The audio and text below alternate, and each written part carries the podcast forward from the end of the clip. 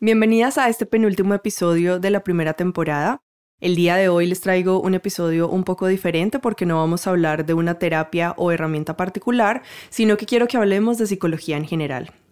Este episodio está dedicado a todas las personas que tuvieron una mala experiencia con un terapeuta, a las personas que nunca han ido a terapia y a las que fueron pero se aburrieron en un punto de su terapeuta.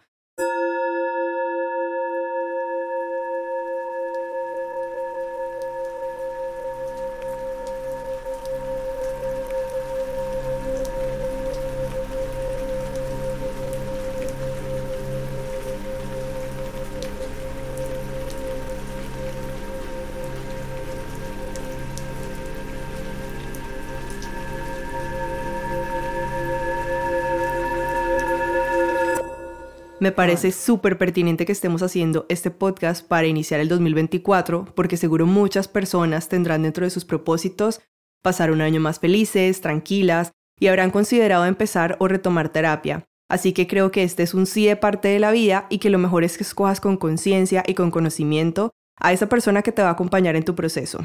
Recuerden, sanar es incómodo, pero nos aligera el equipaje y nos acerca cada vez más a ser felices, que es lo único a lo que vinimos a este plano físico. Nuestra invitada de hoy es una persona a la que le gusta crear contenido y concientizar a las personas sobre cómo escoger bien un terapeuta o una terapia. Así que sin más, le doy la bienvenida a Paula. Hola, ¿qué tal todos? Mi nombre es Paula Valderrama, como bien lo dijiste, soy psicóloga y bueno, me centro hoy en día mucho en crear contenido, eh, a ver, informando a la gente de lo que no nos cuentan de la terapia. Siento que desde el ámbito profesional que ejerzo, pues puedes haber mucha ayuda, pero también desde el ámbito muy humano, entonces Gracias por la invitación. Genial, Paula. Qué chévere tenerte aquí. Además, me parece súper interesante porque sé que también eh, tu vida ha estado atravesada por buscar un buen terapeuta, por encontrar personas que te acompañen en tu propio proceso. Entonces, creo que toda la información que nos vas a brindar es algo que has vivido tú misma y creo que eso tiene un valor súper importante, sobre todo en este tema. Correcto. De hecho, bueno, creo que aquí para hablar un poquito más de mí, que me conozcan, que sea un poquito más allegado del tema del, podcast, es yo siempre me presento de manera profesional, claro, soy psicóloga, soy especialista, atiendo, bueno, personas que tienen problemas de la conducta alimentaria, relacionados con el tema del consumo, trastornos del estado de ánimo, depresión, ansiedad, como todo lo que venimos conociendo hoy en día, pero también generalmente me presento mucho desde el ámbito personal y es, soy una persona al igual que muchos de ustedes, padezco un trastorno mental. Hace más o menos dos años me diagnosticaron con trastorno afectivo bipolar. Y desde ese ámbito estoy creando tanto el contenido como también suelo atender a las personas. Yo creo que no hay mejor ejemplo que tú estar en una consulta y tener un profesional que te pueda entender incluso desde, pues de la vivencia desde la primera persona. Obviamente guardado las proporciones, pero digamos que siento que es efectivo. Sí, claro, eso le da un valor agregado a, tu compañía como terapeuta, ¿no? A tu guía, porque claro, totalmente. tú ya lo has vivido, entonces con conocimiento de causa puedes aconsejar a las personas que estás acompañando y sí, es bastante valioso. Tal cual. Bueno, pues me gustaría que arrancáramos con una pregunta que hicieron a través del Instagram y que creo que es súper importante, sobre todo un poco enlazándolo con esto que decía ahorita de las personas que como que dentro de sus propósitos de año tienen tener un año donde estén más felices o donde estén mejores o donde se sientan como más cómodas consigo mismas. Y es que, ¿cómo podemos saber que necesitamos ayuda profesional? ¿Cómo podemos empezar a identificar esos signos o esos síntomas que nos pueden indicar que necesitamos del acompañamiento de otra persona? Dale, me encanta que toques el tema de signos y síntomas porque a uno no le explican esto, uno no sabe cómo funciona. Y desde el ámbito clínico sí se considera mucho. Entonces, empecemos partiendo de eso. Entonces, el signo viene a ser todo lo que yo puedo evaluar como profesional. En el ámbito médico, por ejemplo, pueden hacer exámenes y saber que estoy anémico porque hay unos eh, valores que implican que es pues, el conocimiento ya palpable de que sí, te hace falta hierro. En el ámbito de los síntomas ya viene a ser todo esto que reflejamos a nivel emocional, es ese carácter subjetivo que tenemos sobre una vivencia. Entonces, eh, partiendo de ahí, digamos que a nivel psicológico nos basamos mucho más en el tema de los síntomas, aunque también pues hay presencia de, signos en muchos de los casos cuando se somatiza eh, algún problema que estamos teniendo, pero principalmente viene de los síntomas. Entonces, Consejos generales, bueno, cuando veamos cambios en nuestra rutina importantes. Cambios en nuestra rutina importantes vienen a ser sueño, alimentación y actividades que regularmente hacemos, pero que pues por algún tema dejamos de hacer, empezamos a perder ese interés, ¿no? Con relación al sueño, si estoy durmiendo las horas que suelo dormir de manera completa o me levanto mucho en la noche o me cuesta mucho quedarme dormido. Y la alimentación, bueno, aquí esto varía un montón, pero si como más, si como mucho menos, si como pero como desbalanceado, si entre comidas estoy comiendo mucho de, no sé, por ejemplo, el tema del azúcar entonces, mirar ese tipo de cosas que sí varían en la rutina y que cambian un montón a nivel de si se está presentando algo a nivel emocional. Otra cosa que yo diría que es importante ver es el tema de los pensamientos. O sea, que nos sentemos a analizar últimamente cómo estoy procesando las cosas, cómo es el diálogo que yo tengo conmigo mismo. Si generalmente es un diálogo negativo, un diálogo que tiene la perspectiva relacionada al futuro o al pasado, de un ámbito muy negativo, de tengo la culpa, eh, no soy suficiente, no va a funcionar, también es importante. Y de ahí empieza uno como a, a ser consciente de que quizá pueda uno necesitar ayuda psicológica. Pero bueno, te quiero hacer la salvedad que no solo debe haber un tema de me estoy sintiendo mal para ir al psicólogo, ¿no? Total, que creo que es lo que solemos hacer, ¿no? Esperar a llegar a nuestro límite para buscar de verdad ayuda. Claramente. Bien.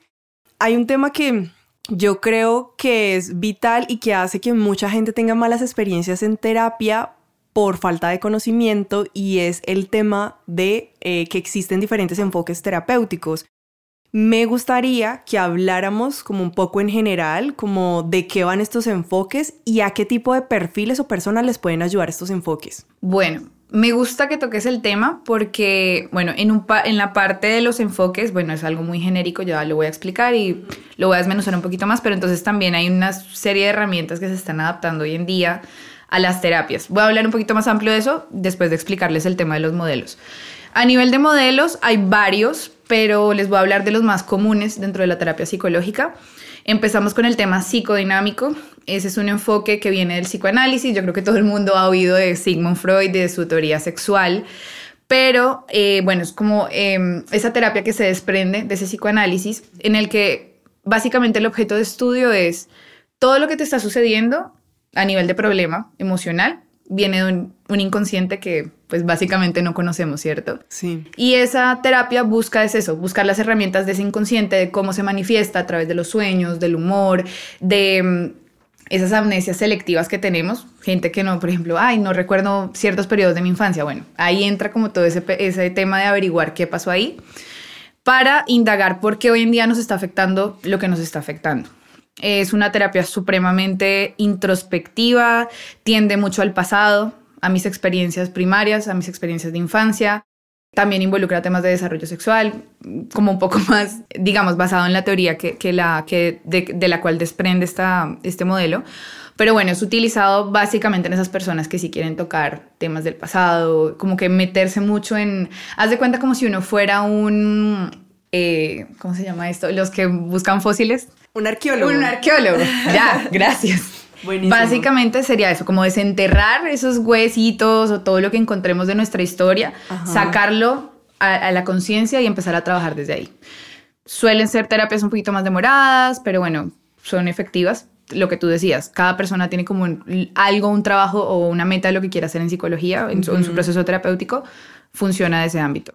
Eh, está el cognitivo conductual, que es como el más utilizado eh, a nivel mundial. Es un, es un modelo que al ser tan estructurado permite trabajar diversos como con diversas herramientas, diversos problemas. Entonces es un enfoque que es utilizado para problemas de sustancias, lo que yo les comentaba un poquito de lo que yo hago, temas de trastorno del estado de ánimo, problemas de la personalidad, pero también el establecimiento de hábitos, el manejo del estrés, cosas que son más de nuestro día a día. Entonces es un modelo yo lo recomiendo mucho para esas personas que tienen un perfil más analítico, unas personas un poquito más como basadas en que todo lo que me muestren debe haber evidencia, entonces hay como personas que tienen como esa, ese arraigo científico, pues eso funciona un montón. Es como más para personas mentales, ¿no?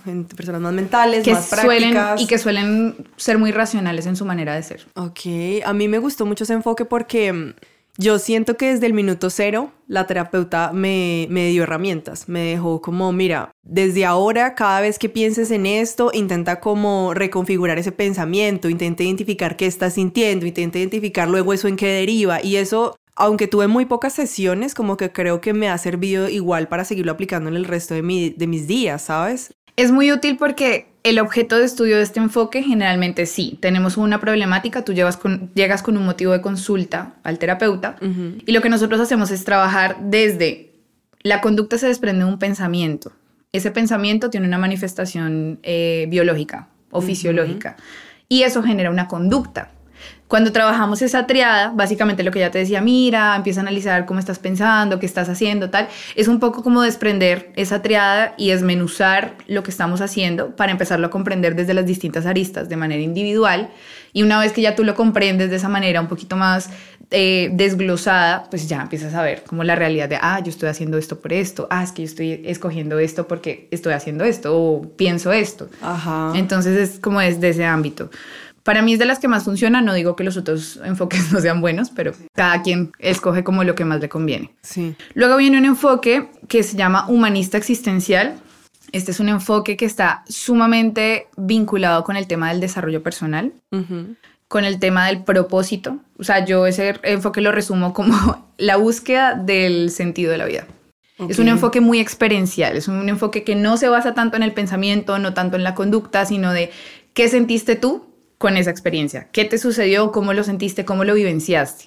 Sí. Personas que son un poco más emocionales, personas que tienden como a ese ámbito más de conexión, incluso hasta personas que son muy espirituales también puede funcionar. Hay lo que te hablaba de las herramientas que ya a lo último te, te menciono un poquito, pero es eso, es como algo un poquito más de reflexión de la emoción, básicamente. Ok, sí. Es, ese enfoque, em, pues como que he tenido la oportunidad de estar con terapeutas de ese enfoque y también es como un poquito más centrado en el ahora, ¿no? O sea, sí se evalúa y se toman como las bases del pasado, pero es como que trata de poner el foco en qué haces tú ahora, como qué son las cosas que te afectan en este momento, no sé, ¿sí? Pero de carácter un poquito más emocional. Exacto. O sea, siempre es un, ese es un enfoque que sí es, incluso es complicado cuando lo, cuando lo quieres palpar en un informe o estás atendiendo gente y quieres hacer un reporte, porque todo ya viene de algo muy subjetivo. Obviamente, toda la, toda todo el proceso psicoterapéutico es subjetivo, cada persona es un mundo, pero no hay una estructura como en el, en el anterior que te mencioné, entonces sí difiere bastante y va más de ese tema emocional. Ya, ya, ya, ya. Eh, luego hay un enfoque que se llama el enfoque sistémico. Y este enfoque, bueno, es un enfoque muy holístico, se comprende al ser humano como un todo, entonces este es un enfoque que dice, bueno, usted es una persona, pero usted es una persona que está inmersa en una familia. Y esa familia está inmersa en una en, bueno en un grupo no sé étnico. Y ese grupo étnico está inmerso en una sociedad y así sucesivamente. Entonces es un enfoque que hace la comprensión de ese ser humano de cómo interactúa con los distintos ambientes en los que se desenvuelve. Eh, entonces este es un enfoque que sí o sí o bueno ha funcionado muy bien. No digo que no pueda ser aplicado en otras cosas pero con temas de grupo intervenciones grupales con temas de familia y con temas de pareja. Es básicamente un enfoque que tiene muy buenos resultados en estos ámbitos. dentro de este enfoque entrarían las terapias como las constelaciones, ¿cierto? Bueno, y si no sabría decirte porque la constelación viene a ser un poquito más eh, un ámbito, yo lo llamaría esotérico, perdón si ahí estoy ofendiendo a alguien, pero bueno, como soy más, tiendo a ser más científica, pues digamos que sí es un poquito, entonces no sé, podría involucrarse, por eso te decía, con herramientas de ese tipo. Ok, ok pero no estoy muy segura. Ahí sí te debo el... Eh, ya, ya, ya, ya, ya, vale, sí. Pues la, las constelaciones intentan como mucho apelar a eso, ¿no? Como a dónde vienes, a qué información tienes heredada, como de tu familia, qué lealtades hay. Entonces me sonó un poco por ahí, pero de pronto sí es de la psicología, hay como otro tipo de herramientas o terapias de pronto menos abstractas porque las constelaciones son un tema que es difícil traer a las palabras, es difícil racionalizar, hay que vivirlo. Sí, yo creo que está muy vinculado con lo espiritual total. Y sí, entonces cuando tú me dices es difícil ponerlo en total, o sea, la espiritualidad no es palpable y eso complica el hecho de traerlo a la palabra, pero ya te entiendo la relación que estás haciendo. Sí.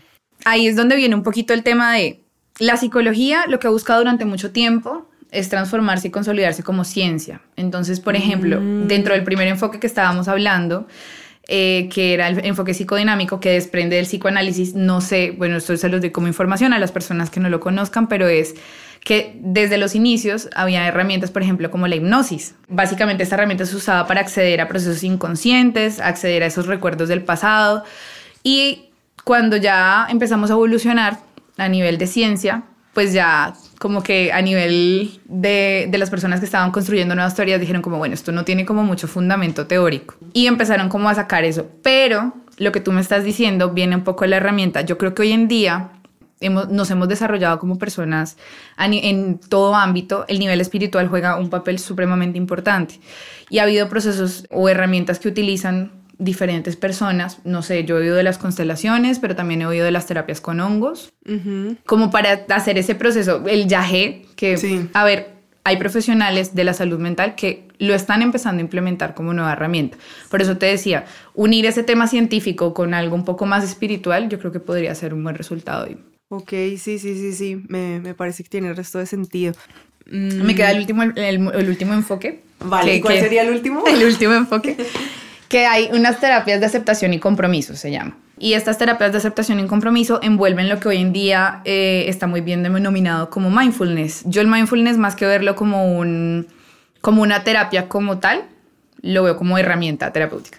Pero bueno, igual puede ser eh, visto como un tema de una terapia. No, no considero un enfoque como tal, sino herramienta, ¿vale? Sí. Y bueno, son temas que se centran en el aquí y en el ahora. Ya lo bonito de esto es que son enfoques que no buscan el hecho de que tú controles o cambies una conducta, cambies una emoción, sino que la comprendas, la experimentes, la vivencias y desde ahí como que empieces a hacer ese proceso de asimilación y abrazar lo que hay, ¿sí? Temas de ansiedad, personas muy ansiosas, el mindfulness es brutal porque pues, la ansiedad no se quita. Tú vives con ansiedad, ¿no? Y la ansiedad natural aparte, es una emoción natural. Entonces, pues querer como pelear con esa crisis de ansiedad o con una depresión que ya es crónica, por ejemplo, pues no, no va mucho, ¿cierto? El tema del mindfulness funciona. Para ese tipo de casos es brutal. Es buenísimo el mindfulness. Yo creo que le, le caería bien a todo el mundo. Es una herramienta que deberían enseñarnos a cultivar desde que estamos pequeños. Así es. Esta pregunta yo sé que es un poco compleja porque cada terapia y cada proceso terapéutico depende mucho como de, de la persona, ¿no? Como de qué, necesita sanar la persona, depende muchísimo del tipo de terapia en la que esté. Es muy difícil como darme una, una respuesta concreta, pero me gustaría que nos dijeras, por ejemplo, a la hora de, de empezar una terapia, si hay como algún tiempo mínimo recomendable para hacer un proceso terapéutico. ¿Por qué te lo pregunto? Porque Siento que a veces muchas personas caemos en el error de creer que con solo una o dos sesiones ya entendimos, ya tenemos todo el proceso interiorizado y no necesitamos más al terapeuta. Y también creo que por otro lado hay mucha, no sé si ansiedad o ambigüedad de, de saber cuánto tiempo me va a tomar sanar esto que estoy transitando. Claro. Bueno, a ver, darte un tiempo exacto, estimulado, pues ya estipulado no lo hay. O sea, tipo, tú misma lo dijiste, cada persona es un mundo, cada terapia es un universo. O sea, pero si te hallo razón en eso y es, la manera en cómo te lo voy a responder es dando como, como una especie de ejemplo y es, si tú llevas 29 años pensando de una forma, actuando de una forma, no esperes que en una sesión de una hora cambie la cosa. Como si me dijeras, peso 80 kilos, necesito bajar 20 y solo con una ida al gimnasio ya lo voy a lograr. Total. Ese es el ejemplo que quiero darles. No hay un tiempo como tal, cada eh, profesional maneja como su estilo. En mi caso particular, yo soy una persona que se sienta con la persona a conocerlas, que tú me estás contando de tu vida, pues que yo no te conozco absolutamente nada. No puedo pretender que en cuatro sesiones yo ya sepa quién es Carol Incapié. Jamás. O sea, entonces digamos que el proceso terapéutico toma tiempo no solo por el tema de la intervención de las herramientas que yo te estoy brindando y cómo las aplicas en tu día a día y yo hacer esa gestión de si las estás aplicando, no las estás aplicando, está sirviendo, sino de yo te estoy conociendo a ti, yo realmente estoy ayudándote a gestionar un problema que no conozco de lleno. Entonces me tomo el tiempo de averiguar quién eres tú, cuáles son tus gustos, cuáles son las problemáticas que tienes, que has tenido, cómo las has resuelto, porque ese debería ser como el deber ser del tema terapéutico, de una psicoterapia bien construida para ti, debe ser muy enfocada en tus gustos, en tus experiencias pasadas, en cómo has resuelto. Hay cosas que tú ya has hecho bien, hay herramientas que tú ya tienes que están bien. Yo como profesional me debo sentar en decir, oiga, esta persona hay que potenciarle esto porque esto le sirve para transitar lo que está pasando, pero eso toma tiempo. Entonces yo creería que, yo aconsejaría que un mínimo, mínimo, mínimo, que uno trabaje cuatro meses con un terapeuta, podría ser algo decente, pero también depende de cada persona. Sí, total. Y de los recursos, claramente. También, eso es otro punto que es importante que más adelante vamos a tocar. Ahorita hablábamos como de que muchas veces las personas tendemos a esperar a estar en una situación límite para buscar ayuda.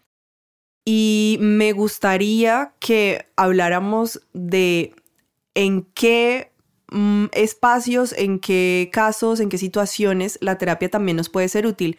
Por ejemplo, el otro día hablábamos de que la terapia muchas veces nos puede ayudar a construir hábitos y me gustaría que profundizáramos en cómo funciona en ese sentido y también que trajéramos como casos más cotidianos que no necesariamente tengan una relación con estar en el límite de la depresión, de la ansiedad o de tener que de, tener una necesidad de tener un diagnóstico, ¿sí? Vale. Bueno, hay varias cosas ahí que estamos tocando de un solo. No pasa nada, yo las voy a desglosar. Primero, ¿Por qué percibimos la terapia o por qué llegamos a ese punto extremo de que necesito ayuda terapéutica porque estoy atravesando una depresión o porque ya sencillamente no sé, no me puedo levantar de la cama o tuve un intento de suicidio?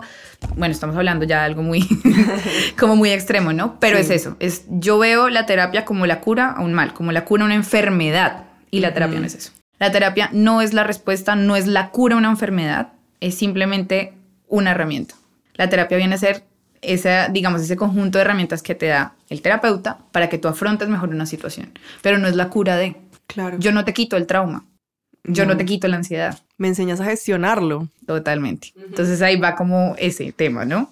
Lo otro que me preguntabas es en qué ámbito. Bueno, que sea cotidiano. Tú misma lo mencionabas. Nosotros como terapeutas trabajamos, por ejemplo, cuando una persona eh, tiene dificultad para eh, gestionar hábitos, para establecerlos, Trabajamos también con el tema del manejo del estrés. Y el estrés es lo, como el diario vivir de todos nosotros. Trabajamos incluso problemas de pareja, como cosas del, pues, del diario que no necesariamente son una depresión, una ansiedad, un trastorno de la personalidad, que a ver, no me voy a meter ahí, pero bueno, es como... Sí, sí, sí, sí. Eh, lo vemos como un, un, problema, ¿no?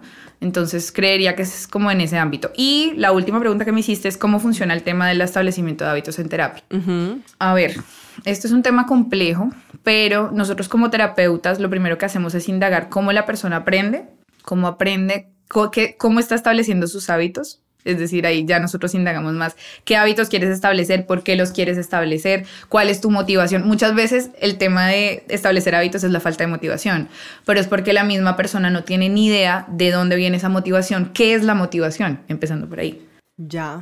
O sea, eso, eso es un proceso en que tú te metes a desglosar absolutamente todo y a empezar a entender el universo de la persona, de cómo lo está haciendo, cómo lo está estableciendo y si lo está haciendo de una manera errónea porque no le está funcionando, ahí es donde nosotros entramos a orientar. Por ejemplo, te voy a traer un ejemplo personal. Vale.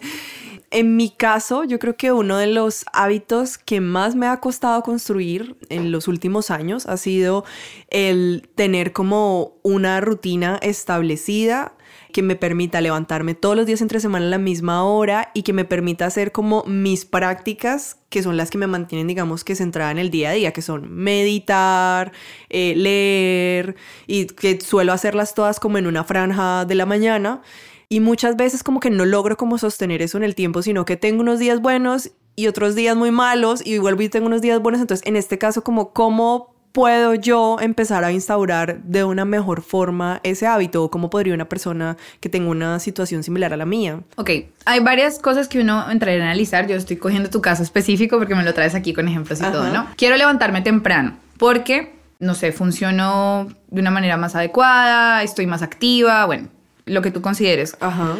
Primero tengo que ver cuál es la motivación de levantarme temprano. Entonces ya me estás diciendo que funcionas mejor, que notas que tu rendimiento es mayor. Entonces ahí hay una, digamos, hay una motivación interna. Ahí ya no sé si lo identificabas como motivación interna, si sí, si no, si nunca te lo habías planteado, pero hay que ver qué otras motivaciones están arraigadas al levantarme temprano. Mm, por ejemplo, en mi caso es como que yo sé que si yo me levanto temprano, rindo más, logro hacer como las cosas que me propongo en el día, tengo más energía Y hay algo que es como que el hecho de darme este espacio de meditar, leer, estirar, me permite sentirme mucho mejor el resto del día, ¿sabes? Listo, entonces en cuestión de motivaciones estamos súper claras. Ahora me mencionabas el tema de yo lo hago, lo hago por días, pero es que cuando fallo ya me cuesta. Sí. Porque ya, ya dije un día no y ya el siguiente ya también no me da pereza o no la logro. Y es porque uno uno suele castigarse un montón cuando deja de hacer las cosas como las quiere hacer. O sea, si tú te das cuenta, yo fallo una vez y ya me da la como pereza la siguiente vez porque tengo un tema como con, relacionado con el fracaso. No lo estoy haciendo, no lo hice una vez, entonces ya como que, ¿para qué lo voy a hacer el otro día si ya no lo hice una vez? Sí. Y ahí viene un tema de sistema de recompensa. Yo nunca, cuando intento establecer un hábito, esto nos pasa a todos, y es, generalmente nosotros no nos premiamos o no vemos como un resultado más allá del que estoy más tranquila, de que rindo más, yo como que, como palpo el, el tema de que estoy cumpliendo. ¿Cómo le digo a la cabeza, oye, estás realizándolo, estás haciéndolo bien? No, nunca lo hago, siempre pienso más en todos los días que no lo he hecho bien. Ahí es cuando sirve un poco el tema de, uno, proponte como, bueno, este tema de, de recompensa física, si lo puedes hacer, tema si gano dinero, si obtengo algo, no sé, material en general. Pero si no, también funcionan los sistemas de, eh, no de calendario, sino de, de agendas Mm. o de chequear. El hecho de que tú check, de hagas el checklist, de que tengas el, el chulito o la X, de alguna manera el cerebro lo estás diciendo, lo estás haciendo. Eres más consciente de, oye, lo hice cuatro veces de la semana y solo fallé uno. Para tu cabeza ya es como menos percepción de, uy, fracasé. Es que no lo dejaste de hacer solo un día.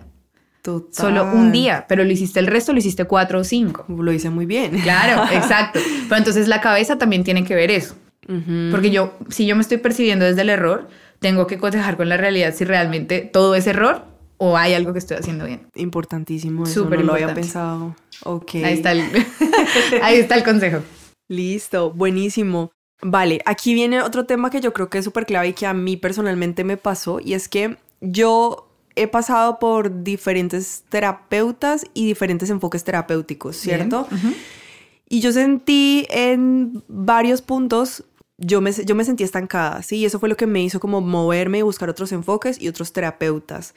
Yo creo también que yo me sentí estancada porque como que cada uno me ayudaba a ver cosas que no estaba pudiendo ver. Entonces, cuando ya se me agotaba y ya veía y ya entendía y ya integraba, decía, bueno, listo, sí, pero necesito, como que todavía no termino de sentirme bien, necesito más, necesito saber qué más hacer. ¿Qué puedo hacer yo cuando empiezo a sentirme estancado en terapia? ¿Cuá- ¿Qué, qué consejos le darías a las personas que empiezan a sentir esa sensación con su terapeuta? Vale, yo creo que uno de los errores más grandes a nivel general de las personas es que percibimos al terapeuta como el que, el constructor de todo, el que rige el proceso. Lo vemos como esa, esa autoridad, ¿cierto? Sí. Y nos olvidamos que la parte activa del proceso terapéutico soy yo. Yo soy el que estoy buscando ayuda, sí. Y esa persona me está dando herramientas, pero es que el que las pone en práctica, el que se enfrenta día a día al problema, soy yo. Entonces realmente el director de la orquesta vengo a ser yo. Al ser consciente de eso, creo que es como quitarles el tabú de que si ustedes están sintiendo estancados en terapia, oiga, háblenlo con el terapeuta, díganle, exteriorícenle, ya siento que ya estoy volviendo a caer en lo mismo, no en lo mismo de que cometo el mismo error, sino que es que ya siento que no salimos de ahí, que el proceso terapéutico ya no es dinámico, que me estoy sintiendo estancado. Y ahí se empezaría a ver como el tema de los objetivos terapéuticos. Nosotros como terapeutas, como terapeutas, en particular en mi enfoque, aunque todos es así, cuando nosotros los atendemos, hay un proceso de que nosotros analizamos qué problemas estamos viendo en ustedes, cómo los vamos a trabajar y proponemos una serie de tareas, una serie de sesiones. Ahí es cuando más o menos decimos, mira, nos vamos a tardar tantas sesiones trabajando esto, por ejemplo. Y em, nosotros proponemos ese plan terapéutico, pero eso no está a la disposición de lo que diga el psicólogo. Es como que tú también, como paciente, puedes decirle al psicólogo como, mira, a mí me gustaría trabajar en esto, o empezar por esto, o cambiar esta actividad por esta porque no me siento cómodo. La construcción es de dos, o debería ser así. En un buen psicólogo, la construcción es de los dos. Entonces, ahí lo que te decía, lo de los objetivos terapéuticos es si el terapeuta pecó un poquito y como que puso un objetivo o muy alto o muy inflexible, se puede empezar a sentir eso, pero ya es reestructurar ese, esos objetivos terapéuticos y encaminarlos más en lo que el paciente quiere. Otra cosa que te puedo decir con relación al estancamiento es frustración en un proceso psicológico siempre va a haber. Sí. Porque como no son resultados inmediatos, pues la sensación de estancamiento puede venir también de te estás aburriendo de estar ahí porque es que no estás comprendiendo, aunque tú me decías que bueno, que ya una vez uno sale, pero muchas veces uno siente que ya salió, pero en la práctica sigues como o cometiendo el mismo error o llegas a, consulta y mencionas lo mismo o de otra, te vas a otro plano, me das, no sé, es que estuve en la, primero me hablas de la universidad, luego me dices, no, en el trabajo. Y tú al sentir que cambias de ambiente dices, no, es que ya cambié de problema. Generalmente no. A veces uno también lo ve desde esa perspectiva de, ¿será que el paciente sí tal? Pero lo que me dices es, válido y yo invitaría a todos a que si consiguen un psicólogo, que sea un psicólogo que tenga esa apertura de decir, oiga, sí, tal vez me estoy equivocando, oiga, venga, mejor reestructuremos esto porque si no te está funcionando todo bien. Es que la terapia consiste en eso. Yo no te conozco de nada, yo propongo, pero ambos disponemos.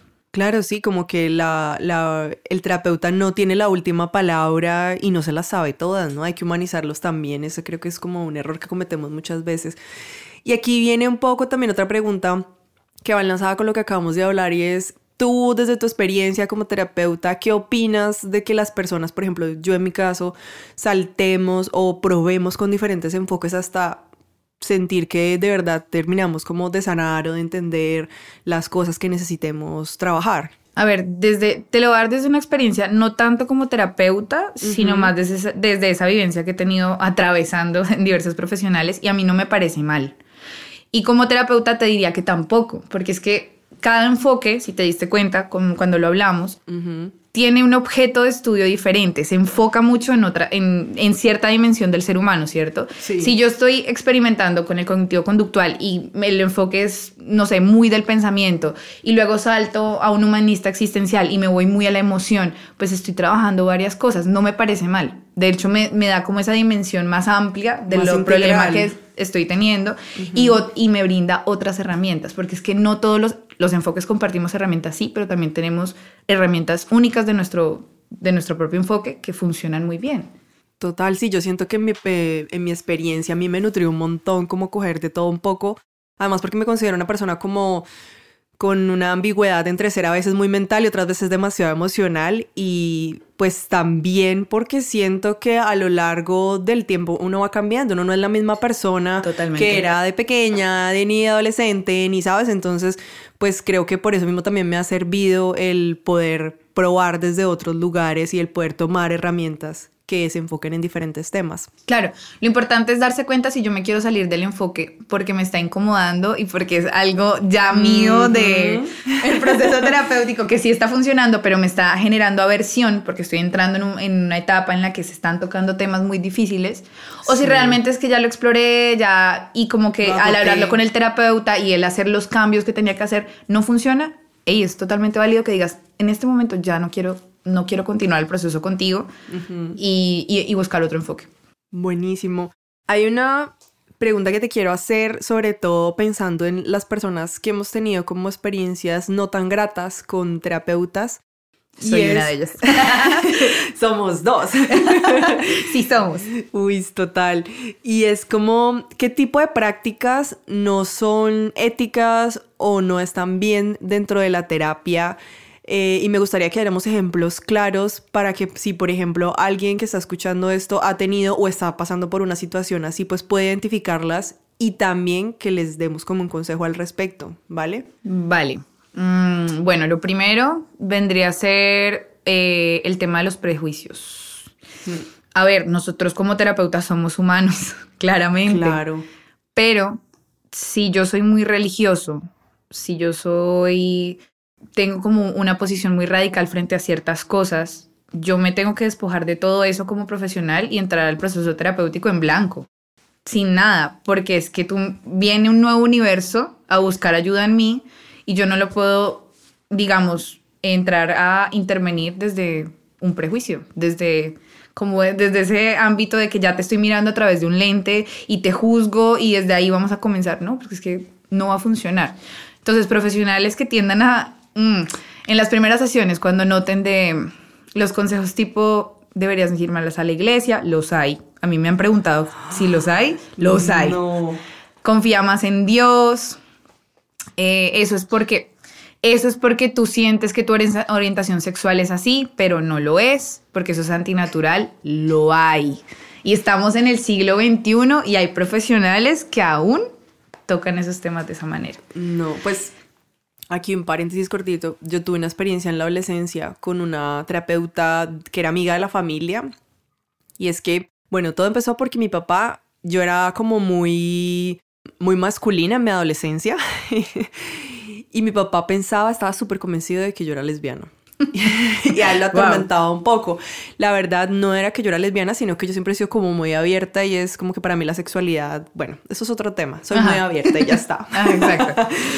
Y mm, él me llevó a donde esa terapeuta. Y como ella venía convencida de esta idea y ella pues me veía así como tan masculina, todas nuestras sesiones se centraron en ella intentando convencerme de que yo era lesbiana y todas las sesiones eran un juego, como una partida mental de ajedrez, donde ella, si yo decía, ella me decía, claro, eso es porque tú eres lesbiana.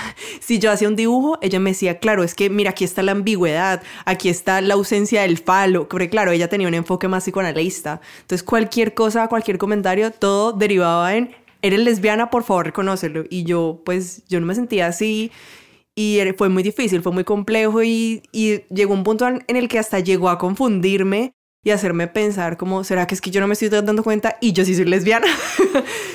es re duro. Es muy duro. Me hiciste acordar de una experiencia también que tuve a nivel personal y fue, eso fue en mi adolescencia, más o menos a los 16, 17 años, que entré en el proceso terapéutico de lleno.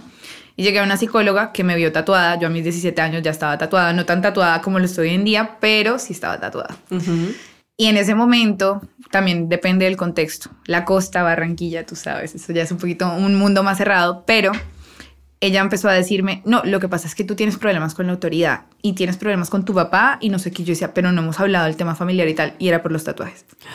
O sea, era una cosa loquísima. ahí como... Totalmente. Entonces, automáticamente me he pasado con médicos también, de que me ven súper tatuada y tú consumes drogas, ¿verdad? Y no es como, ¿qué? Ay, no, qué Entonces es muy fuerte, pero sí se ve. Y me tocaste un tema ahí que quería resaltar y es cuando nosotros llegamos a un proceso terapéutico, tu religión, tu ideología política, tu, tu orientación sexual juegan un, papel súper importante porque es que eres tú, es tu esencia, ¿no? Forman parte de lo que eres como persona. Pero nunca va a ser un tema de yo te voy a confrontar con eso siempre es yo lo utilizo a, tu bienestar. Si tú eres muy religioso y para ti la, la iglesia es supremamente importante, oiga, yo en algún momento voy a decirte, hey, mira, con la gente de la iglesia puedes intentar esto, intentando involucrarte en ese medio, pero no cuestionándote, ¿para qué vas a la iglesia? ¿Qué? Claro. Eh, con relación a la orientación sexual también. Yo nunca te puedo cuestionar la orientación sexual ni porque es que ya es un tema tuyo y que ya pues previamente viene preestablecido Caso contrario que cuando hay un adolescente, pues uno, en lugar de cambiar la idea, lo que debe hacer un profesional de verdad de la salud mental es orientar. Yo te informo, te brindo la información.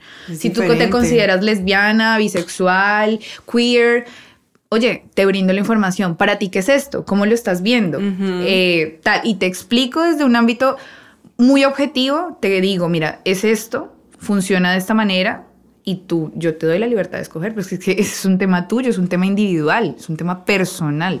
Entonces, profesionales que cuestionen ese tipo de cosas, déjenlos en el momento uno, que sientan como esa, esa, ese confrontamiento con temas tan delicados como lo son.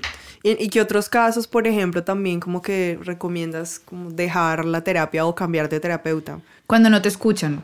Hay terapeutas y es loquísimo y tú dices un psicólogo de por sí, o sea, de por default ya te debe escuchar. ya te debe escuchar. Hay psicólogos que no escuchan. Ay, no. Y te comparto una experiencia personal que viví hace poco. De hecho, hice un video relacionado con eso, me molestó un montón.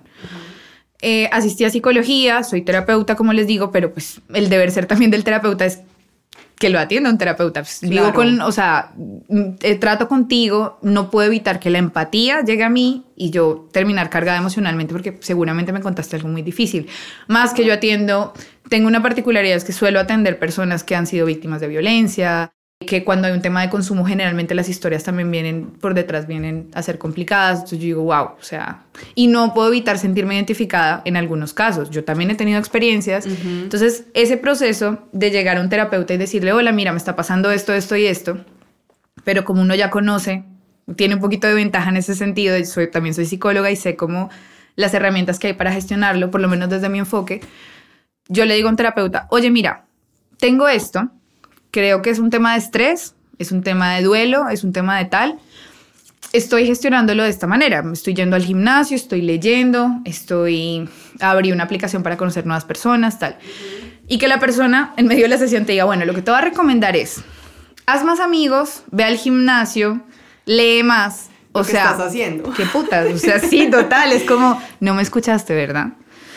Eh, y eso me lleva, esa experiencia me hizo acordar de otra cosa que es súper importante y es, si tú llegas a un terapeuta y sientas que estás con una amiga, estás echando chisme, déjalo. No es una terapia que te vaya a servir. Tú no le estás pagando a un profesional para hacer lo mismo que puedes hacer con tu mamá, con tu primo, con tu mejor amiga, con tu novio. Claro, total. Le estás pagando a alguien, a un profesional, precisamente para que te dé un punto de vista profesional de lo que te está pasando. Entonces, sí hay, y hay mucho contenido de eso, ¿no? Yo soy psicólogo porque me encanta el chisme. No. O sea, a mí, a mí no, hay nada que más me empute que eso.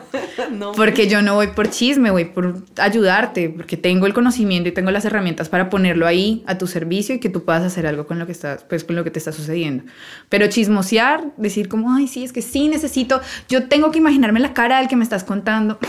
No, no, no, no. Pasa, pero para mí es... No es ético, no es profesional, ¿sabes? Para nada. Hay una historia que me contó hace poco un chico em, a través del Instagram que estaba como preguntando algo sobre la terapia. Sí. Y es que él fue a donde un terapeuta, solamente ha ido una vez en su vida eh, a terapia, fue donde ese terapeuta porque tenía mucho, mucha ansiedad, problemas con la ansiedad. Él trabaja en publicidad y pues es una persona que trabaja bastante, es una persona que le importa muchísimo su carrera y fue donde ese terapeuta para que le ayudara a gestionar su ansiedad y su respuesta fue eh, que si quería ser ambicioso, que se acostumbrara a vivir con la ansiedad, no le ofreció ninguna herramienta y eso fue todo. y entonces, cuando me lo contó, yo le decía como, yo siento que tuviste una pésima experiencia con un terapeuta y, y que creo que estaría bueno que te la oportunidad de buscar otra persona, porque esto... Totalmente. Es que no le dijo nada, ¿sabes? Como que no le ayudó en absolutamente nada no, ahí no sabría cómo, cómo colocarlo como una categoría, pero bueno, con ese ejemplo creo que basta y sobra y es el hecho de que si tú llegas a terapia con una problemática, tú me puedes decir a mí, es que se me partió una uña y para ti ser un problema, yo lo tengo que tener como un problema. Porque es que tú me estás llegando a consulta con eso. Es algo que te está costando. Claramente. Si tú me llegas a mí y me dices, tengo un problema con esto en específico, aunque sea muy pequeño, a, nivel, digamos, de viéndolo desde otra perspectiva, ¿no? Desde afuera. Por eso te doy el ejemplo de una uña y yo te, empiezo a cuestionar y te digo, no, pues que aprende a vivir con eso. O sea... Esa plática se perdió. Total.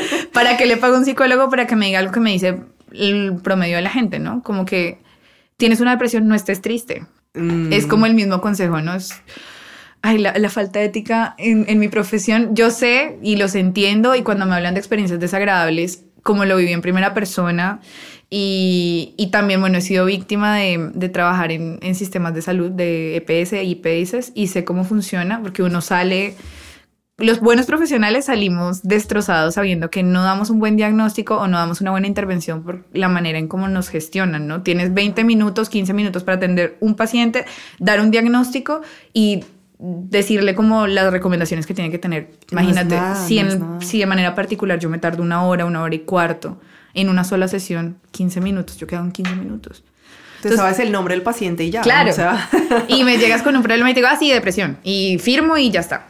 Total. Ah, bueno, mira que otra de las cosas que ha pasado un montón es, hay profesionales que quieren patologizar absolutamente todo. Corran de un profesional que, o sea, yo no les digo que ustedes son las personas que ya tienen el conocimiento tú para decir si están enfermos o no, si tienen un diagnóstico, que personas que llegan incluso autodiagnosticadas con cosas que ven en TikTok, ojo, no lo hagan. Pero eh, también yo le tengo que parar bolas a eso. Y si tú me llegas y tú me cuentas hoy, me dices, imagínate que me separé de mi esposo. Y llegas súper triste, llegas vuelta a nada. Oye, yo no te voy a decir depresión Y te va a mandar un psiquiatra porque estás depresiva, estás atravesando un duelo, te acaba de pasar. Claro. Pero hay profesionales que tienden a patologizar absolutamente todo y a darle un nombre y un diagnóstico cuando muchas veces por profesión, por protocolo puede ser necesario, tienes que colocar algo en un informe, pero para un paciente no, tú le cambias la vida a un paciente cuando le dices, es que tú eres bipolar, tú eres sí. trastorno límite.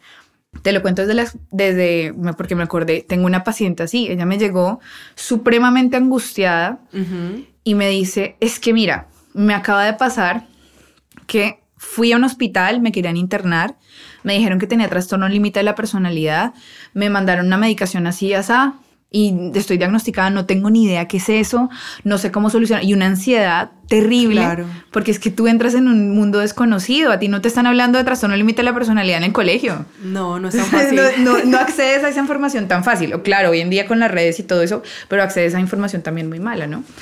Sí. Y ella llegaba y me contaba, y cuando yo entré a indagar un poquito más sobre esa historia, era una chica que recién el, la, la expareja casi la mata. No. Sí, o sea, como es una experiencia así súper traumática en la que ella casi se debe morir. Claro, la crisis que tuvo fue una crisis de ansiedad, ni la hijo de madre, pero es porque la vida estuvo en riesgo. Pero las profesionales, ni el psiquiatra ni el psicólogo se tomaron el, chance de decir, espere, espere, espere, eso no funciona así. Y le dieron un diagnóstico y la, y la, y la categorizaron, pues le dieron esa etiqueta y esa chica, hasta que consiguió pues dar conmigo, fue que no, como que no desactivó esa ansiedad y a todo era como es que como yo soy así, pero no entiendo, entonces estar, y vivía con esa ansiedad era porque ya le habían, le habían etiquetado y no tenía ni idea cómo afrontarlo. También creo que es que, claro, se han demonizado y se han como, sí, demonizado demasiadas las enfermedades mentales y entonces hay una creencia de que las personas que padecen de X o Y cosa no pueden llevar una vida normal, ¿sabes? Totalmente. Entonces, muchas veces un diagnóstico casi que sentencia, marca a una persona y depende mucho de la persona, pero siento que a veces, claro, hay casos como el de tu paciente y también hay casos de otras personas que les cuesta más hacerse cargo y entonces todo lo justifican a través de ahí, como que hay de todo, ¿no? Entonces es un tema bastante delicado. Muy delicado, es muy delicado. Y dentro de mi contenido yo siempre alerto y les digo, hey, no confíen en un profesional que enseguida ya les dice, tú tienes esto. Tómate el tiempo de evaluar a ver, a nivel particular, en una EPS, lo siento, pero no, no hay mucho que hacer, ¿no? Pero a nivel particular, oye, el, psicólogo va a evaluar, te va a preguntar, va a empezar a cotejar cosas de tu vida con unos criterios que ya existen, que científicamente están eh, validados. Ese tipo de cosas son lo que a nosotros nos convierte como profesión real y científica y que podemos ayudar y dar servicio y a ustedes pues protegerlos de ese tipo de cosas que estamos hablando, de ganarse una etiqueta y un diagnóstico que posiblemente no está ahí y que su vida cambie en función de eso. Total.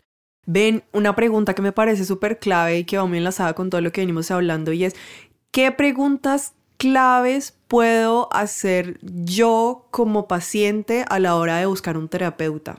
Vale. Primero el enfoque. Y pregunta clave para mí y para el terapeuta. Para mí, ¿cómo me gusta a mí recibir la información? Lo que hablábamos, ¿no? Ah. Si soy muy metódico, pues a ver, mi enfoque debe ser un poquito más cognitivo. Si quiero evaluarme más desde la experiencia, pues busco el humanista existencial. Si quiero ir más a mi infancia y tal, porque sé que hay un trauma que pasó hace mucho tiempo, tal, pues puedo trabajar desde el psicodinámico. No te, lo que te digo, no se sentencien a que solo un enfoque funciona para eso. Los enfoques, pues suelen ser muy dinámicos y tratan pues la mayor parte de problemas, pero hay unos que funcionan mejor que otros, hay que, hay que ser realistas, ¿no? Sí, sí, sí. Entonces el enfoque es supremamente importante, te preguntarle al terapeuta eso, ¿qué enfoque trabajas? Ya que lo saben acá con esta información. ¿Cómo, qué, ¿Qué problemas has tratado antes? Y eso va muy enfocado. Si yo quiero trabajar, por ejemplo, eh, un tema de abuso, como mujer fui abusada, ta, ta, ta. Yo me busco un psicólogo que ya haya trabajado con esa población, que ya haya tenido experiencia con mujeres abusadas, por ejemplo. No me voy a ir a cualquier psicólogo. Hay una mala creencia y es que como al ser psicólogo, ya sabes, atiendes de todo, sabes de todo. No. Y sí, y todas tus capacidades sirven para todo. Oye, no. Todas las profesiones se especializan en algo. Uno se vuelve más experto en una cosa que en otra. Estás más inmerso y tienes más afinidad en una cosa que en otra. Eso lo doy mucho el ejemplo con el tema de lo de cuando los papás buscan ayuda para sus hijos y dicen que cualquier terapeuta puede. No. No. De hecho, yo automáticamente, y lo digo acá, yo no trabajo con niños ni porque me paguen el, la millonada. Sí porque conozco mis capacidades, porque sé que trabajar con niños es muy complejo, que hay que tener ciertas habilidades, yo no las tengo y como profesional lo reconozco. Yo me dedico a adolescentes, a, jóvenes y adultos, y en particular a adolescentes. Mi, afinidad es con esa población. Entonces pregunten muy bien cómo lo han trabajado, con qué poblaciones trabajan, cuánta experiencia tienen. ¿Qué más podrían preguntar? Es importante el tema de la confidencialidad. Eso es supremamente importante y uno como terapeuta lo debe hablar. Pero si el terapeuta no lo habla, pónganlo ustedes en el plano de conversación. ¿Cómo funciona la confidencialidad en terapia? ¿Cómo la trabaja ese profesional? Porque el tema que tú vas a terapia, pues es un ambiente seguro para ti. Tú sabes que no se va a revelar absolutamente nada de lo que tú digas con esa persona. Pero siempre hay unos asteriscos. Claro. Entonces ya va un tema legal, un tema cuando ya tu vida corre peligro, entonces tienes que informarle a alguien y tal, también. Entonces, pues bueno, está como muy pendiente de esas cosas. Y yo creo que eso sería como lo básico, entrar. Ahora, para mí, si tú me preguntas, la primera sesión lo tiene absolutamente todo en cuanto a si quiero o no seguir con un psicólogo. Tú te sientas como persona, como paciente, llegas a un psicólogo, confía en ese instinto que tú tienes. Si el psicólogo no te da buenas pinas, si no te sentiste cómodo, si te sentiste juzgado, si sentiste que la conversación fue muy plana, entonces como que me escuchó, pero no, no sentí que le diera como importa, todo eso cuenta. Fíjense de esas cosas y guíense también por ese sentir.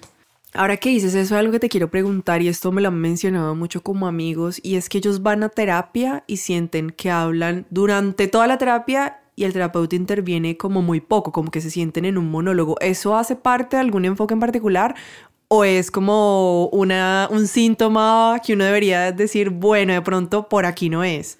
Yo creo que no hace parte ni en ningún modelo, ni de ti como persona un síntoma. O bueno, también depende cómo sea, ¿no? Pero hay muchos dependes. Pero en el caso particular de que haya un monólogo, pero que sea una sesión, por ejemplo, en la que tú solo hablas y hablas y hablas y el, el, terapeuta interviene poco, es porque lo considera importante para el proceso terapéutico, generalmente. O sea, el hecho que tú hables y hables y hables. Como que te desahogues. Estás dando la información que antes no le habías dado, por ejemplo. Eh, estás tocando un tema que para ti es delicado y bueno, obviamente el terapeuta debe saber redireccionar esa conversación, ¿sí? Uno se puede ir muy amplio y empezar a hablarte de quién soy yo, por qué existo, un tema mucho más filosófico. No es la idea, la idea es que el terapeuta logre tener el camino de la, de la, de la terapia. Que guíe. Claro, pero si hay un monólogo, se puede incluso considerar como parte de ese proceso terapéutico. Es igual como si tú me dijeras, ¿qué pasa con una persona que llora toda la hora de la sesión?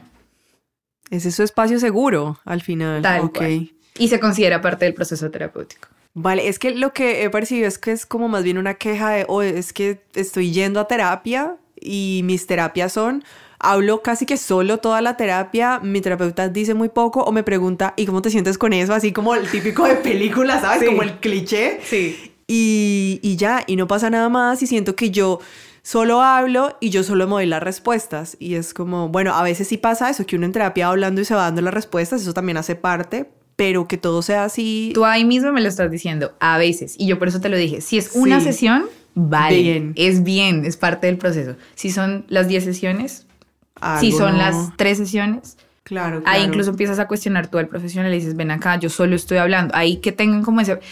Yo lo que quiero también aquí con este podcast aprovechar es empoderar a la gente para que empiece a hablar lo que le está incomodando en el proceso terapéutico. Ustedes están pagando por un servicio. Claro. Tú, tú entiendes que tú empezar a entender ese, que tienes el poder de exigir. Si yo no siento que me están dando un buen servicio, si yo no siento que me están tratando bien, si yo no siento que me esté sirviendo, lo tengo que decir, lo tengo que hablar. Claro, y es que, claro, lo que decías tú ahorita de que nosotros somos como somos los encargados de que la terapia de verdad funcione, pues sobre todo más aún cuando nos sentimos estancadas en el proceso, pues hay que comunicarlo.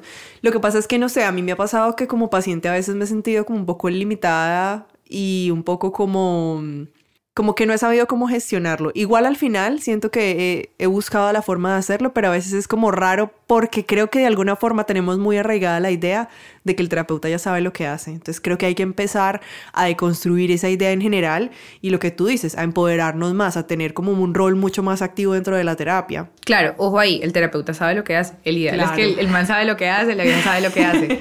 pero empezar exacto, a volverme más parte del proceso y no pensar de que yo estoy buscando un terapeuta, un terapeuta para que me dé la solución. Eso no pasa.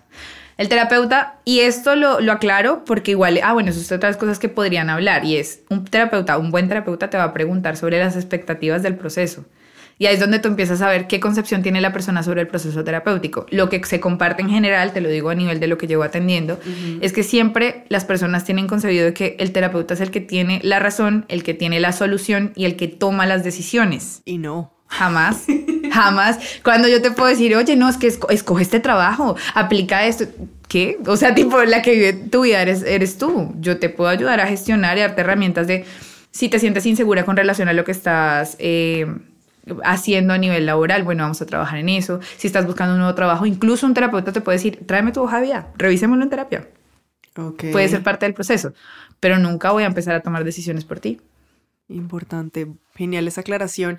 Hay algo que hablábamos el otro día también y que me parecería chévere que mencionáramos antes de pasar a la última pregunta y es que tú me decías que la terapia también se enfocaba mucho en ayudarnos a fortalecer nuestras habilidades blandas, ¿no? Como me lo recordaste ahorita un poco con lo de la hoja de vida, me gustaría que profundizáramos un poquito más ahí, como qué tipo de estrategias se usan o cómo lo, lo, lo manejan desde tu enfoque. Bueno, mm, esa es una, una, pregunta muy amplia. Pero sí, realmente, por ejemplo, eh, nosotros podemos trabajar el tema de los ámbitos de la comunicación, de las habilidades sociales. Entonces, todas estas habilidades que requieres tú para interactuar con otros se entrenan a través de un proceso terapéutico si no las tengo desarrolladas. Mm, ¿Cómo se hace? Dependiendo de la dificultad que tenga la persona personalidades muy introvertidas, yo no voy a cambiar tu personalidad, eso ya lo haces tú, ya eres tú, ¿sí? Pero te doy herramientas para que esa introversión no afecte en el ámbito laboral, en el ámbito escolar. De alguna manera vamos construyendo nuevos hábitos, justamente también para eso. Vamos empezando a exponer a la persona desde un trabajo muy de, por ejemplo, de roleplays, de mm, eh, a veces nosotros como tenemos como este tema de experimentar con la persona, primero en sesión, de cómo harías tú algo y luego lo llevamos al plano real. Mm. Entonces exponemos a la persona a la situación que le da ansiedad, que le da temor y vemos cómo se desenvuelve, pero una vez ya viendo un entrenamiento en la terapia. Entonces por eso te digo, depende mucho de la problemática que tenga la persona, pero se entrenan en ese tipo de habilidades. Básicamente, no, en temas de habilidades sociales más que todo, el manejo del estrés también, pues es que muy mal sabido o nos han enseñado de que el estrés, la ansiedad son enfermedades y no, son emociones y ya está. Ni buenas ni malas, son emociones y están ahí. Entonces, esa gestión, digamos, por ejemplo, en particular del estrés, de bueno, ¿cómo lo hago? Entonces empiezas también a ver si la persona tiene la capacidad para organizarse, para generar eh, jerarquías dentro de lo que sus necesidades, entonces eso le alivia la, la, tensión que tiene, es que tengo muchas cosas por hacer y tal, y claro, ahí viene el estrés. Entonces, ese tipo de cosas empezamos a analizarlos en terapia. Bien, acabas de hablar de un tema que a mí me parecería como chévere que, que mencionáramos un poco Igual lo mencionamos un poco en, otro episodio del podcast, pero claro, esto tendría como una visión más eh, desde desde tu punto de vista, que eres especialista, y es que, eh, claro, el estrés y la ansiedad son emociones que hacen parte de nuestro día a día y que están muy estigmatizadas, pero que también pueden ser motores. Entonces, no sé, me gustaría que profundizáramos un poco en eso, que nos contaras tu perspectiva al respecto. Vale. Eh, bueno, el tema de las emociones aunque increíble, pues para mí es increíble que nosotros tengamos 30, 40 y todavía no sepamos cuándo me siento triste, cuándo me siento feliz. Es un tema, mm, la, inteligencia emocional está cada vez menos desarrollada en las personas. y ese es un ámbito que me preocupa, pero aquí la pregunta, bueno, la respuesta a tu pregunta es, nosotros desde el ámbito de cualquier profesión lo trabajamos como, hey, tenemos una concepción errada de las emociones para mí felicidad, amor, eh, tranquilidad vienen a ser emociones positivas o emociones buenas. La tristeza, la rabia, el enojo la ansiedad, vienen a ser emociones malas. Eso de bueno y malo, ¿por qué lo categorizo? Porque me unas me incomodan y las otras mm, pues me, me- me generan placer, ¿no? Más allá de eso, no hay ni bueno ni malo. Hay que empezar a entender las emociones como lo que son emociones. Y la emoción tiene un carácter biológico. La rabia existe porque con la rabia me ayuda a defenderme de algo. El miedo existe porque el miedo me ayuda a salir corriendo de algo. ¿Sí? El- la tristeza existe, incluso la tristeza es un poquito una, una emoción más introspectiva y es cuando me siento triste, me siento incómodo, busco movilizarme para dejar de sentirme así. Entonces, es el motor que tú dices. Entonces, es empezar a entender que las emociones no son ni buenas ni malas, solo hay que saberlas gestionar. Lo bueno o malo está en cómo yo las gestiono, pero las emociones sí o sí tienen que estar ahí. De hecho, yo le pregunto mucho a los pacientes cuando me dicen, es que la, la ansiedad, yo, y espérate, la ansiedad siempre va a estar. La ansiedad es necesaria, el estrés es necesario. Lo que pasa es que se vuelve patológico cuando ya es de mi día a día y todo el tiempo estoy a full con eso. Pero de resto existe y existen en mayor o menor grado ante cierta- ciertas situaciones. Entonces, siempre lo digo, es como, ¿tú cómo sabes que estás feliz? O bueno, sí, ¿cómo sabes que estás feliz si nunca has sentido tristeza? Claro. Necesarias, 100%. Sí, y también como que siento que eh, las emociones nos están alertando de algo que a veces no estamos registrando de forma consciente, ¿sabes? Como que vamos tan en piloto automático que la emoción viene a alertarnos y a decirnos, no espera un momento, hay que darle espacio a esto, no esperas que te está sobrepasando, no esperas que hay que descansar, entonces sí, creo que hay que dejar de estigmatizarlas. Totalmente. De hecho, por ejemplo, la ansiedad, el estrés, en particular la ansiedad, yo muchas veces lo, lo- la tomo como algo muy reflexivo. A mí, ¿por qué me da ansiedad? Tengo ese temor a la incertidumbre, ¿no? Y esa incertidumbre se me genera porque muchas veces siento que no tengo la capacidad para algo. Porque, porque siento ansiedad cuando me voy a subir a un escenario y me voy a exponer a un público, porque no sé qué va a pasar, no sé si me van a juzgar, no sé si me... ¿Sí? Pero si yo puedo controlar ciertas cosas, la ansiedad no es una cosa de las que pueda controlar, sino de cómo disminuyo esa ansiedad, me preparo mejor. La ansiedad viene a ser la alerta de qué me está faltando a mí para enfrentar esta situación. Entonces ahí es un tema de, de introspección. Pero no, la ansiedad no es mala, es necesaria justamente por eso. Sí, sí, sí, sí, sí, me encanta. Y la última pregunta que te quiero hacer es, bueno, nosotros venimos de un contexto donde ir a terapia es un lujo. Muchas personas no tienen la oportunidad de pagar por un proceso terapéutico. Muchas personas tienen que ir a terapia a través de la EPS, que como tú ya lo mencionaste, es un proceso muy inhumano, un proceso un poco desastroso. Y me gustaría que pudiéramos darle algún consejo, que yo sé que, claro, volvemos a lo de, es muy complejo porque cada proceso es un mundo, pero algún consejo a esas personas que no pueden ir a terapia y que están pasando por situaciones complejas. Bueno, eh, respuesta, yo soy muy fiel creyente, uno, de la lectura. Me encanta que las personas se informen. Muchas de las cosas que nos pasan a nivel mental, eh, o bueno, esa intranquilidad que tenemos a nivel emocional y mental, es porque no comprendemos lo que nos está sucediendo. Si yo soy capaz de leer algo, pero algo, digamos, más científico, con mayor, digamos, fundamento, pues me puede ayudar para informarme. De hecho, hay una chica, yo recomiendo mucho a Marian Rojas Estapé, sí, psiquiatra ella. Oye, es una vieja que te empieza a enseñar de cómo funciona el cerebro y cómo el cerebro está involucrado en absolutamente todo lo que nos pasa. Sí. Y es una persona que es preparada para eso y trabaja en eso. Punto número uno, como buscar ese tipo de lecturas, no tan lights, sino de que tengan un fundamento teórico. Lo digo porque son gratuitos, muchos de los libros de ella están por PDF y tal, Tiene por eso podcast. funciona. Segundo punto, redes sociales. A ver, esto es un arma a doble filo, porque en redes sociales se filtra mucho el tema del contenido basura. Yo les mencionaba eso, que gente se dia- autodiagnostica y accede a información que... Pero hoy en día existen el tema de los podcasts, del tema de YouTube, todavía está vivo. Yo me siento sintiéndome vieja. Eh, en las que la- hay muchos profesionales como yo que hemos venido como intentando democratizar un poco esa, ese tema de la salud mental, el acceso a la salud mental. Sí. Entonces, buscar ese contenido de psicólogos, ahora es informarse si la persona realmente es psicólogo o no, pues es más complejo. Pero ser muy crítico a la hora de recibir esa información que nos están dando los medios, ¿no? Pero es que los medios son positivos, o sea, las redes sociales, quiera, querámoslo o no, también nos está brindando información y si la podemos usar a favor, cool. Y estrategias, yo creería que el tema de buscar equilibrar lo, que te mencionaba al principio, el tema de las rutinas. Si yo soy una persona que sufre de estrés y de ansiedad, me sirve buscar, por ejemplo, temas de meditación, el mismo mindfulness. Hay videos de meditaciones guiadas, hay videos de mm, temas de, de técnicas de respiración. Sí, que están. nosotros como terapeutas lo usamos. De hecho, la relajación progresiva son técnicas de, nuestra, de nuestro enfoque, pero que ya están en videos. Entonces puedo empezar a buscar por ahí. sí, temas de respiración, de relajación, lecturas. Creo que sería como lo que te podría decir. Hay otro tema clave ahí que agregaría que hablamos el otro día y es hacer ejercicio.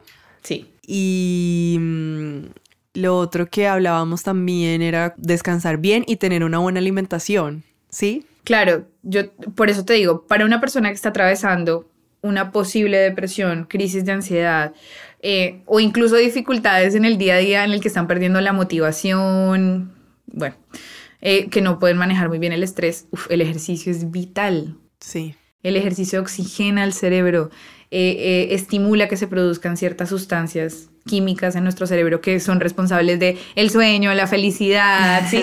sí. Entonces, es supremamente importante. Yo sé que a uno le cuesta, o sé que a uno le cuesta, pero es que yo a veces les digo a mis pacientes, yo no te estoy pidiendo que hagas 40 minutos de una rutina cargando pesas y yendo a un gimnasio, no sé cómo. No, es que con que hagas 5 minutos de ejercicio intenso y cansas un poquito al cuerpo y ya hay como una mejora, ¿no? Mm. Entonces, ese tipo de cosas son importantes. La alimentación también influye muchísimo. La alimentación nos da nutrientes. Entonces también viene todo el tema químico de nuestro cuerpo. Ey, el tema emocional no solo es responsabilidad del ambiente yo también soy un mundo adentro y ese mundo adentro también tiene un componente biológico. Yo cuido mi biología para poder también estar bien, porque muchas veces esas depresiones, básicamente lo hablo de depresión porque es como con lo que más se habla, ¿no? Pero a nivel general, como que cualquier dificultad a nivel emocional se puede ver incluso explicada porque en países nórdicos o estando aquí, que hay procesos de estaciones y de invierno, gente que no está acostumbrada a estas estaciones, cuando baja la vitamina eh, D, cuando baja la vitamina B12, se producen también. Hay un tema de anemia, hay un tema de que a nivel emocional yo me siento deprimido, pero es porque mi, mi química interior no está estable, no está bien. Entonces, ojo también con esos temas de salud. Ok, bueno, no, genial. Yo creo que hablamos de, de casi todos los temas, eh, dimos varios tips importantes para las personas que quieran entonces eh, acercarse a la terapia en este año y, y ya, no sé si quieres agregar algo más. Bueno, no, sí, invitarlos a todos a comenzar un proceso terapéutico. Yo vendo la terapia como parte de la canasta básica familiar. Como les decía, la terapia no es la cura a un, problema, es una herramienta para potenciar habilidades que ya puedo tener muy positivas, para mejorar aspectos que no están muy bien, pero que de alguna manera se pueden modular o corregir. Entonces es como esa herramienta que te ayuda a buscar la mejor versión de ti mismo, aunque suene un cliché, pero lo es. Y creo que todos estamos como en pro de, con cada año, justamente lo hacemos en este periodo, para, porque tenemos nuevos propósitos, porque queremos hacer cosas nuevas, queremos darle un giro de 180 grados a nuestra vida, porque queremos, no sé, cambiar de trabajo, de ciudad, de relación. Oye, este tipo de cosas ayudan. La terapia te ayuda a ser consciente de esas dificultades que he estado teniendo en los años anteriores, para que si yo las trabajo, pues este año sea 10 mil veces mejor. Total, total. La terapia de verdad nos puede ayudar muchísimo a potenciar en nuestra vida y a tener esas relaciones que queremos, a tener un mundo eh, interno, emocional mucho más equilibrado y para el día a día yo creo que sí, es, es vital y que todo el mundo debería darse la oportunidad de hacer un proceso terapéutico en algún punto de su vida. Totalmente. De hecho, mi, como mi, mi lema, mi eslogan de, de, mi, de todo el, el emprendimiento que estoy creando es de construir para construir. Ay, me encanta. Y es eso, es empezar a desmontar todo eso que hemos venido viviendo por 29, 26 años, 30, no sé. Cuestionarlo y empezar a ver esas falencias que estamos teniendo para realmente empezar a construir cosas mucho mejores. Y desde la conciencia también, ¿no? Totalmente. Para eso son los procesos. Bueno, buenísimo. Gracias, Pau. No, gracias a ti por invitarme. Genial estar acá. Gracias por acompañarnos en este episodio. Espero que todo lo que hablamos aquí les sirva a la hora de escoger a su siguiente terapeuta. Recuerden puntuar el episodio en su plataforma de audio favorita para que pueda llegar a más personas y compártanlo con alguien a quien le pueda ayudar. Gracias.